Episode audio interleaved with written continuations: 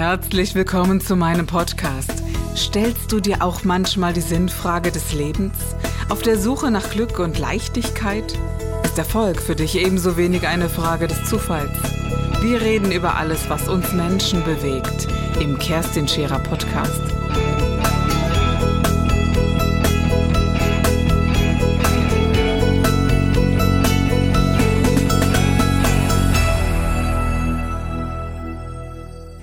Herzlich willkommen bei einer neuen Sendung von Scherer Daily. Herzlich willkommen in einer Sendung heute mit einem Gast, der uns faszinieren wird, weil es geht heute um den Genuss. Es geht um die Lebenshilfe, es geht um das Leben, um den Lebenssinn und um die wundervollen Dinge, in denen wir uns wahrlich in diesem Leben frönen wollen. Auch und ganz ehrlich ausnahmsweise um wundervollen Alkohol, um sehr gutes Essen, um ein Gelingen rund um all das. Ich darf heute begrüßen ja, einen wundervollen Menschen, Ralf Boos. Herzlich willkommen heute hier bei mir in der Sendung. Schön, ja, dass Sie da sind. Ich muss mich auch erstmal herzlich bedanken. Erstmal, es war eine wunderschöne Anreise hierhin an den ganzen Burgen und Schlössern vorbei.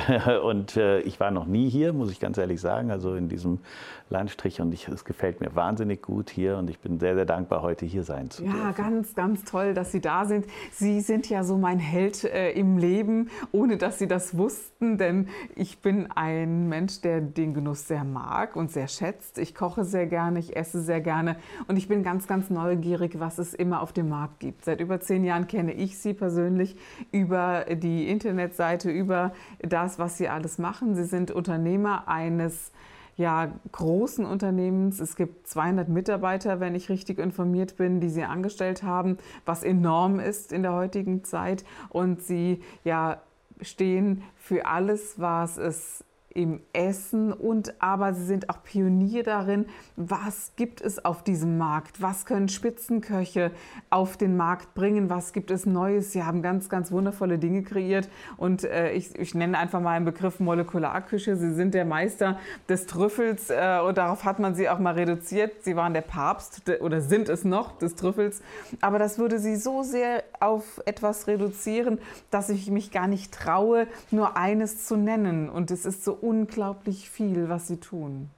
Ja, wir hatten ja das Glück, dass wir als Start-up 1990 mit einem Mitarbeiter und einem Artikel äh, in einer Zeit beginnen konnten, wo es noch relativ einfach war, äh, sich selbstständig zu machen. Also ich hatte eine fundierte Ausbildung, ich bin gelernter Koch, ich bin Restaurantfachmann und später bin ich Sommelier geworden und äh, habe dadurch zehn Jahre Berufserfahrung in der Gastronomie sammeln dürfen und bin dann quasi mit ein paar Unterbrechungen auf die andere Seite gewechselt und habe eigentlich die Bedürfnisse der Gastronomen befriedigt. Habe also mhm. gewusst in der Küche, ähm, wo es gibt Engpässe, Pässe, wo kann man besser dran arbeiten, wie kann man das verfeinern. Und habe dann ganz klein eben mit einem einzigen Artikel ähm, die Firma gegründet. Mit welchem Artikel war das? Es war Wildreis aus Kanada. Ach, äh, kanadischer Wildreis. Äh, ist immer noch einer unserer Artikel, aber mittlerweile, wie gesagt, wir haben 16.000 lagernde Artikel und wir haben äh, nicht mehr ein, sondern 200 Mitarbeiter und beliefern auch nicht nur die Gastronomie. Wenn ich da ganz kurz schon eingreifen darf, also Wildreis aus, aus Kanada, ich weiß gar nicht, ob unsere Zuschauer das alle kennen, auch das bezweifle ich, dass alle wissen, was das ist. Ein wundervoller Reis, der sehr nussig schmeckt, den ich äh, mit einem ein bisschen Butter dran unfassbar großartig finde, äh, dass es nicht nur eine Beilage ist, sondern eben können Sie vielleicht mehr dazu sagen? Ja, ich, ich habe das auch äh, anfangs als Beilage oder zum Untermischen unter weißem Reis äh, gesehen, habe aber danach mhm. äh, viele na, sehr gut recherchiert. Ich war auch damals in Kanada und habe in Saskatoon äh, äh, die Wildreisernte begleitet und habe in den, äh, bei den Indianern, die also das Monopol auf Wildreis in Kanada haben, also es ist da so wie so eine ABM, also einige kulturelle Sachen dürfen in Kanada nur durch die dortigen Indianer, die dort First Nation heißen, äh, angebaut oder bearbeitet werden. Da gehört Wildreis auch dazu und habe das dann auch mal so gegessen, wie die Indianer das äh, eigentlich essen.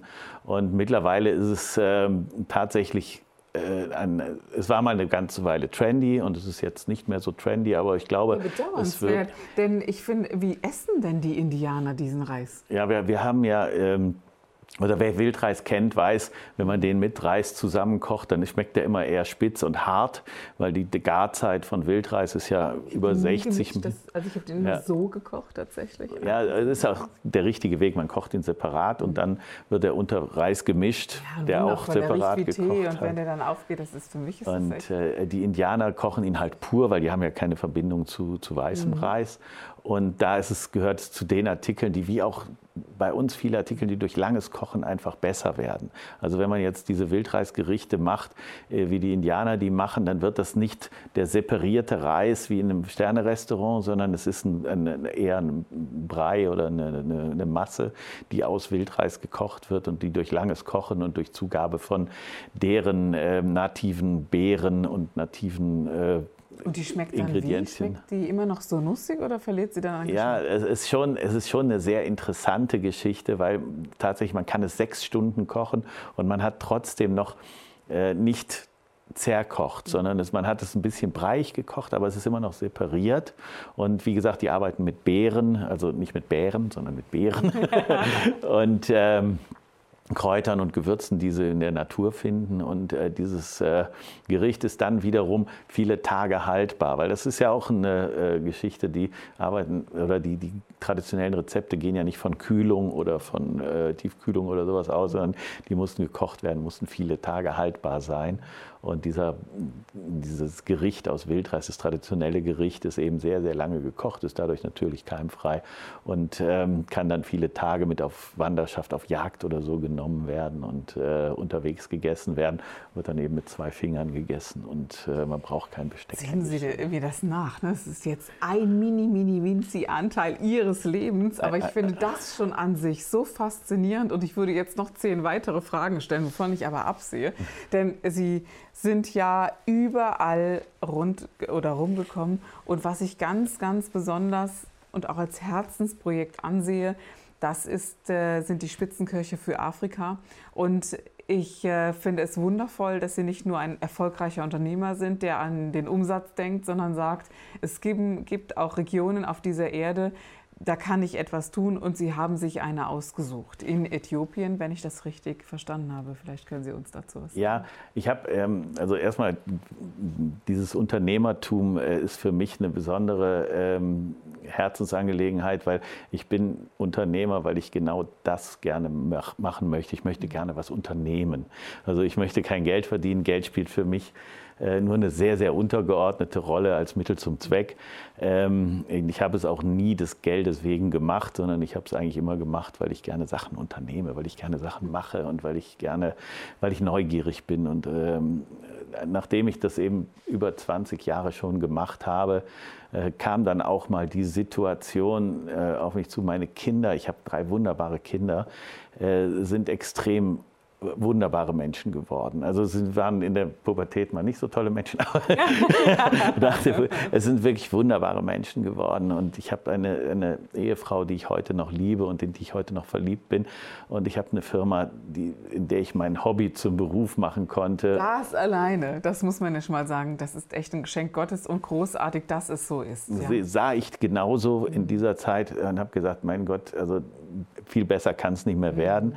Äh, und jetzt ist vielleicht der Moment gekommen, wo ich auch mal Dankeschön sagen kann an die, an die ähm, Natur oder an die Welt, die mir diese tollen Sachen ermöglicht haben.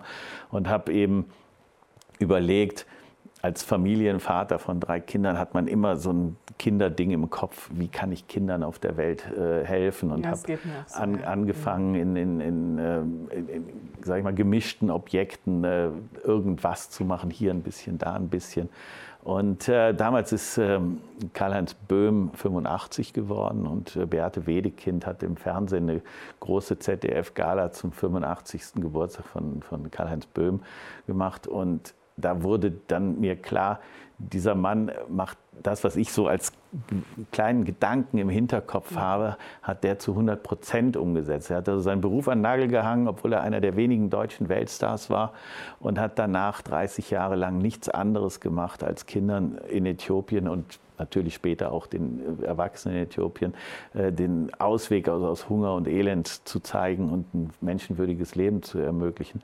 Und hat in den 30 Jahren sieben Millionen Äthiopiern aus der bitteren Armut in ein wirklich gutes Leben verholfen. Und das sind die Einwohner von Schweiz oder Österreich. So viele Menschen verdanken Karl-Heinz Böhm. Und dann habe ich gesagt, boah, das ist ein Typ, der mit, mit brennendem Herz und flammendem Schwert äh, für die Gerechtigkeit auf diesem Planeten kämpft und fühlte mich da wirklich, wirklich angesprochen und habe dann darüber nachgedacht, wie ich äh, eventuell mein, meine Möglichkeiten äh, zur Verfügung stellen kann und habe ihn dann einfach angerufen. Also ich habe nichts anderes gemacht, als die Nummer von Menschen für Menschen zu wählen und gesagt, guten Tag, mein Name ist Ralf Bost, ich würde gerne Sie unterstützen und ich habe eine Idee, wie ich das machen kann, weil ich eben sehr gute Kontakte in die Gastronomie, in die Hotellerie rein habe und äh, das sind auch Wunder, also tolle Menschen, diese Gastronomen. Das sind also keine Zahlenmenschen, sondern das sind Herzmenschen, mhm. äh, die, wenn man die für eine Idee begeistern kann, ähm, da mitmachen. Und ähm, so bin ich dann 2007 äh, Partner von Karl-Heinz Böhm geworden.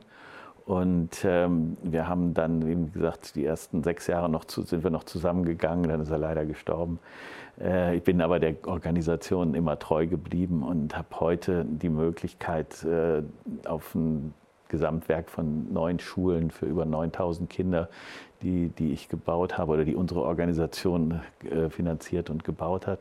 Und wir arbeiten schon an der nächsten Schule und ähm, ich, wie gesagt, habe dadurch auch die Möglichkeit gehabt, in Äthiopien immer wieder mich von den Fortschritten und von den Entwicklungen, die wir ermöglicht haben, zu überzeugen. Und es ist einfach eine ganz, ganz, ganz tolle Geschichte. Und das berührt mich wirklich sehr, weil ich einfach finde, einen Ausgleich zu schaffen in dieser Welt. Und es ist ja äh, wirklich aktueller denn je, dass wir sagen, wie können wir eigentlich äh, diesen Ausgleich, es geht auch um, um Flüchtlinge, es geht um ganz, ganz viel Weltpolitik, die dann damit auch abgedeckt wird, ohne dass man vielleicht damals darüber nachgedacht hat. Und ich finde, ich habe auch ein Projekt, aber eben ein anderes. Und dieses, äh, diese, äh, diese Kinder, die, äh, die einen dann eben auch anschauen, das berührt mich persönlich ganz, ganz tief, wo ich sage, da können wir gar nicht genug tun, oder? Ja, und das ist ja auch so, mhm. Wenn Sie, Sie haben es angesprochen, und das ist äh, schon vor 30 Jahren von Karl-Heinz Böhm äh, so kommuniziert worden. Mhm. Kein Mensch auf dieser Welt, kein Mensch verlässt gerne sein Heimatland Nein. um woanders zu leben. Alle würden gerne mit ihren Freunden, mit ihren Familien beisammen bleiben. Da bleiben, wo sie sind. Und ja. Äh, nur wenn man denen die fundamentale Grundlage einer Ernährung, einer Erziehung, einer Bildung wegnimmt äh, und, und man denen keine, ne? mhm. keine Möglichkeit lässt, als ihre Heimat zu verlassen, dann gehen die in ein anderes Land, in einen anderen Kontinent. Und schon vor 30 Jahren hat Karl-Heinz Böhm gesagt, wenn wir uns nicht um Afrika kümmern, wenn wir Afrika nicht so wertschätzen, wie es gewertschätzt werden sollte, dann wird Afrika Afrika zu uns kommen. Und er hat vollkommen recht. Und, wenn, und heute, gut, wir haben jetzt heute ein bisschen diese Information des Booming Market Afrika, mhm. dass die sich also sehr, sehr gut entwickeln. Aber das ist natürlich immer nur ein Teilausschnitt. Ne? Der größte Teil von Afrika leidet immer noch unter 500 ja. Jahre Kolonialisierung und ähm, entnommener Menschenrechte. Genau. Und das und das afrikanische Denken ist ein anderes Denken als das europäische mhm. Denken. Wir dürfen nicht von Afrikanern verlangen, europäisch zu sein. Ganz im Gegenteil. Unmöglich. Wir sollten eher vielleicht mehr afrikanisch denken, wenn ich jetzt aus meiner Erfahrung sprechen darf. Ja, also ich hatte schon ein paar Sendungen um dieses Thema und hatte einen Entwicklungshelfer in der Sendung oder auch einen, einen äh, ja, der sehr, sehr viel in Afrika aktiv ist und auch mehrere Millionen dort schon eingesetzt hat. Das, äh, was mich am meisten fasziniert hat, war diese Unterschiedlichkeit der Mentalität tatsächlich auch. Denn äh, durch äh, dadurch, dass sie dort vor Ort waren und uns davon erzählen können, ist was ganz anderes, als dass man sagt, ja, da irgendwo in Afrika. Ne? Ja. Und äh, diese, dieses Vermitteln der inneren Stärke, die ich so mitbekomme, also diese Menschen scheinen dort ein, ein ganz anderes Bewusstsein zu haben und eine innere Stärke und Haltung und äh, stehen doch diesen materiellen Dingen des Lebens etwas anders gegenüber. Und das hat mich persönlich sehr fasziniert, ehrlich gesagt. Ja, ja. Also wie gesagt, jeder, der einmal da war, also ich, mhm. wir reden jetzt, sage ich immer, über Afrika für Fortgeschrittene. Wir reden jetzt nicht über ja. Äh, Kapstadt oder, oder, oder Golfreise Nein. oder irgend sowas ne, oder Weintour, sondern wir reden über Afrika für Fortgeschrittene. Für äh, das richtige Afrika, wer einmal da gewesen ist, ist, glaube ich, wenn er es ernsthaft betrachtet hat, hinterher ein anderer Mensch. Also es ist, bleibt, niemand bleibt unberührt davon. Jeder, äh, diese Art von Gastfreundschaft, von Fröhlichkeit, trotz bitterer Armut und, genau. und schlimmsten Umständen. Und dann, das meinte ich so mit innerer Stärke. Ja. Wir haben eine Lebensfreude und, und innere Stärke mitgebracht. Und ich habe das genauso empfunden. Es gibt auch viele, die hier äh, mitgefahren sind, also gerade aus meiner Verwandtschaft zum Beispiel auch, die dann mitgereist äh, ist. Es gibt einen Augenarzt, der dann vor Ort ist, von hier, der dort operiert und sie assistiert dann dabei.